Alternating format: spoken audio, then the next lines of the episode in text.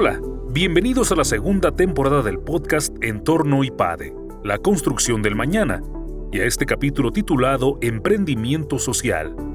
El emprendimiento social consiste en aprovechar los negocios para resolver los grandes problemas de la humanidad que llevan años sin resolverse, como la pobreza, la desigualdad económica o el calentamiento global. Juan del Cerro, fundador de Disruptivo.tv y director de Social Lab México, nos habla en esta entrevista sobre la gran oportunidad del emprendimiento social.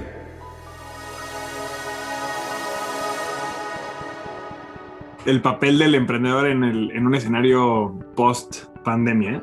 Y, de aquí en adelante, entra a ser más relevante que nunca. Hoy en día eh, nos queda muy claro a todos cómo estamos conectados, cómo las acciones de una persona que pareciera insignificante para nosotros del otro lado del mundo nos afecta. Sin ahondar en, las razones por las que haya empezado o no la pandemia, pasó lejos de México del otro lado del mundo y hoy pues personas no solo en México pero, pero en todo el mundo se han visto afectadas. Y la pandemia no es el único caso. O sea esto pasa igual con el tema del medio ambiente esto pasa igual con el tema de la extinción de las especies esto pasa igual con el tema de la sobreexplotación de la tierra ¿no? O sea, con, con, con, la pobreza, etcétera, etcétera. Entonces, la pandemia sí ha sido una especie como de micro, micro entre comillas, ¿no? Experimento de darnos cuenta de cómo estamos todos conectados y cómo las acciones de todos nos afectan. Entonces, el rol de quienes quieren emprender se vuelve claro como una oportunidad para poder impactar de manera positiva a las personas. En el último año y medio, que hemos estado en estas condiciones, he estado hablando con muchísima gente de diferentes países, de diferentes edades, de diferentes niveles socioeconómicos y todo mundo que quiere emprender, quiere hacer algo positivo, porque las cosas ahorita están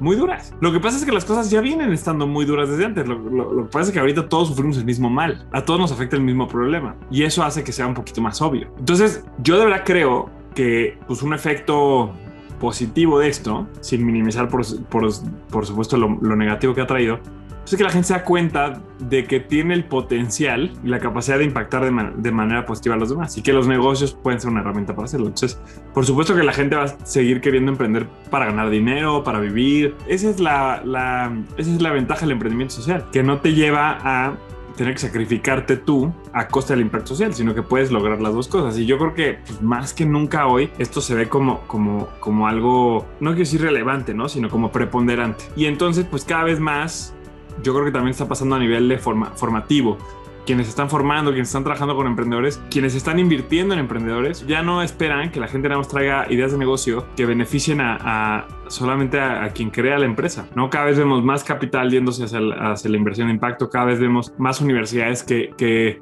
buscan que sus, que sus alumnos y sus egresados sean agentes de cambio a través de los negocios. Entonces, definitivamente creo que ya veníamos viviendo un movimiento, un crecimiento importante del emprendimiento social y la pandemia ha sido un catalizador eh, indiscutible, ¿no? Pero la verdad es que la característica más importante que tiene que tener hoy alguien que quiere emprender es, es la empatía y tiene que desarrollar y trabajar en, en, su empatía. Se habla mucho en el mundo startup, emprendedor, etcétera, que hay que conocer la problemática, ¿no? Que hay que enamorarte del problema, que hay que acercarte al, al, usuario. Esto no es nuevo, pero antes esto se veía desde un punto de vista de acércate al usuario para ver cómo le puedes empaquetar tu producto o servicio de forma que le guste. O sea, los estudios de mercado antes, ¿no? Hablan bueno, de qué color de empaque te gusta más para ver cómo hago que aumente mi venta. Hoy en día se tiene que ver la cosa desde el punto de vista de, bueno, ¿cómo creo un producto o un servicio que realmente satisfaga tu necesidad? Yo hablo en, en, mi libro de emprendimiento de qué es el emprendimiento social. Hablo del concepto de la delgada línea del emprendimiento social, ¿no? Y creo que es un poco empezar a entendernos del lado correcto de la línea. La línea tiene dos lados. De un lado están los emprendedores, las empresas, que buscan aprovecharse de las necesidades de las personas para maximizar sus utilidades. Y eso ha sido lo preponderante durante muchos años. Al punto en el que hay empresas que pues, no les interesa resolver el problema del usuario, sino incluso tenerlos en un ciclo, ¿no? Del cual no pueden salir, pero tienen que seguir consumiendo su producto, que incluso puede hacer daño o simplemente no resuelve el, problema. Pero lo que hacen ahí entonces es que se aprovechan de las necesidades de las personas para maximizar su utilidad. Y ahora el paradigma es, es diferente. El paradigma debe de ser basado en la empatía, ¿no? aprovechar los negocios para resolver las problemáticas de las personas. Yo podría resumir todo lo que yo llevo ocho años hablando de emprendimiento social, que son las empresas sociales, en esto.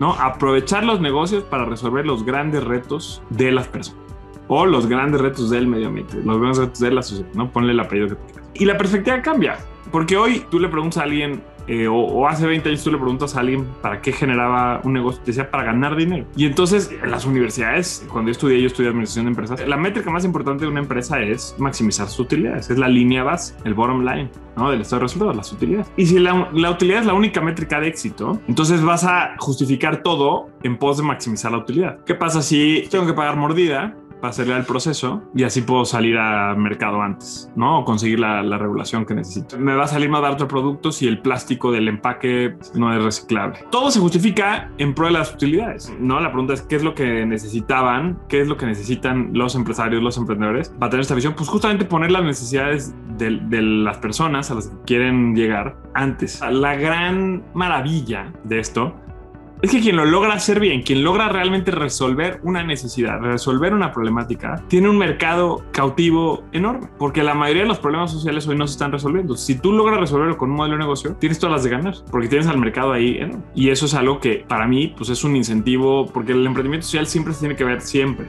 se tiene que medir desde las dos partes. Tiene que generar impacto, pero también tiene que ser rentable. Hay empresas que lo están haciendo muy bien. Hay casos icónicos como Patagonia, como Natura, como Unilever, ¿no? Con su marca de Ben Jerry's y con varias de sus líneas de producto. Danone, por ejemplo, es un excelente ejemplo. Que estamos hablando de empresas transnacionales que no son perfectas y seguramente tienen mucha cola que le pisen y seguramente tienen mucho trabajo que hacer. Pero hoy activamente toman un rol de generadores de cambio no se están esperando a que, a que los cachen haciendo algo malo para entonces lanzar una, un donativo y, limpiarse un poco la imagen. Lo interesante de esto es que pasan dos cosas. Por un lado, el mercado cada vez tiende a interesarse más en esto. La gente cada vez tiene más acceso a la información. Se fija en qué tipo de, materiales de plástico estás usando para tus empaques. ¿no? A la gente cada vez más deja de pedir a restaurantes que pues el, el delivery te lo traen en, en unicel o en empaques no, no todo el mercado, pero hay nichos de mercado muy interesantes para las empresas, ¿no? Que se empiezan a dar cuenta, que, que, empiezan a pensar, oye, ¿dónde se hizo esto? ¿No? ¿Con qué condiciones tienes a tus trabajadores? ¿Tienes políticas o no tienes políticas de inclusión a la comunidad LGBT? O sea,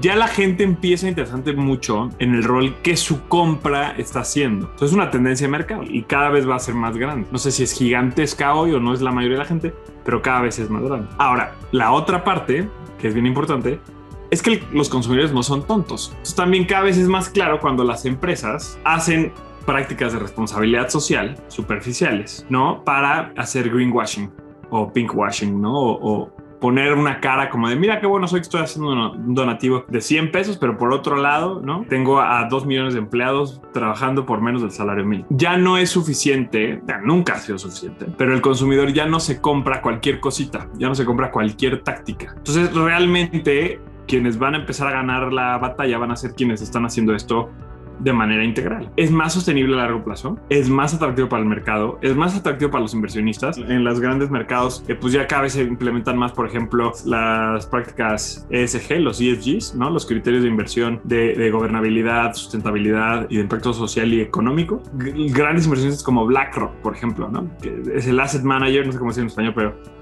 el inversionista más grande del mundo. Maneja más de, creo que un trillón de dólares en inversiones. Y anunciaron que se van a salir de todas las inversiones que no generan un impacto positivo desde hace tres o cuatro años. Y se han estado saliendo de muchos mercados, de muchas industrias. Entonces, pues ya no es algo de unos chavitos hippies, ¿no? Ya es algo de, ya, es una, ya son macro tendencias globales. Porque la verdad es que no hay de otra.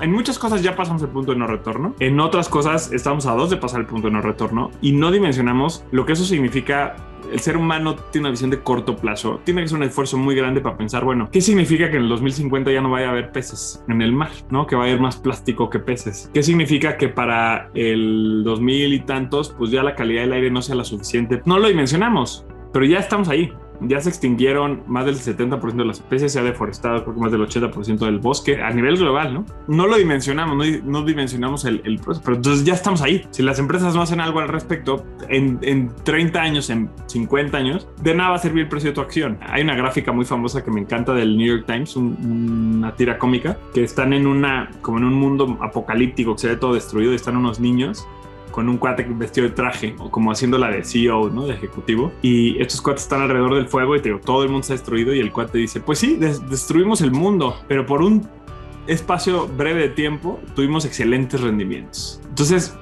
ya, ya estamos ahí, ya lo sabemos y entonces pues quien no lo, no lo esté haciendo se va a quedar cada vez más, más atrás, ¿no? El optimista diría que esto va a traer un cambio radical de mentalidad, ¿no? Y que ahora todos vamos a ser conscientes. La realidad es que va a haber gente que, que, que sí, que sí pase por ese cambio. Yo creo que hay mucha gente, como le decíamos, que ya lo pasó. Mucha gente que a raíz de la pandemia pues se ha checado sus sus hábitos de consumo, ha, ha cuestionado la, la, naturaleza de sus negocios. Somos seres nos toma tiempo entender las cosas, nos toma tiempo entender el efecto a largo plazo de, nuestras acciones. Y la realidad es que también hay muchísima gente allá afuera que tiene muchos otros problemas propios que resolver en el día a día. ¿Cómo te exijo o cómo te pido que te preocupes del impacto que estás teniendo al medio ambiente si, hoy, si tú hoy no estás logrando pagar la renta, la colegiatura y las medicinas de tus hijos. Va a haber un cambio así parejo en toda la sociedad a nivel de conciencia. Va a haber uno significativo en, una, en un porcentaje importante de la gente que nos lleve a tener cambios, definitivamente. Porque además esto se está viendo reflejado en los resultados. ¿no? El, el año pasado una nota, un estudio muy interesante, como a los 7, 8 meses de, de que se implementara el, el, la cuarentena, el lockdown, ¿no? Eh, en, en, Estados Unidos y Europa, que fue relativamente similar en fechas, y decía que las inversiones eh, de impacto, las inversiones catalogadas como inversiones de impacto, están teniendo hasta 6 veces mejores rendimientos que las inversiones no de impacto. Ya no es nada más una onda de... de o sea, se está viendo ese cambio de conciencia, ciertas partes de la sociedad, en otras pues va a tardar y va a tener que haber otras broncas y no. Y además se está viendo reflejado. Entonces, yo creo que hacia allá vamos. Lo que es importante decir es que no pasa solito. Por eso yo, por ejemplo, me dedico a empujarlo, porque pues es una pelea de, es una carretera cuesta arriba. Tenemos que empujar un cambio de conciencia, tenemos que empujar nuevos modelos de negocio, tenemos que empujar un consumidor más exigente, porque solito no va a pasar. Lo que, lo que creo que es peligroso esta pregunta es que si decimos, sí, la pandemia va a traer un cambio de conciencia en la sociedad, creemos que pasa como ya por obra de arte. Y no, esas cosas las tenemos que hacer e incentivar nosotros, que ya, que ya estamos ahí, que ya lo vemos y ya creemos en ello.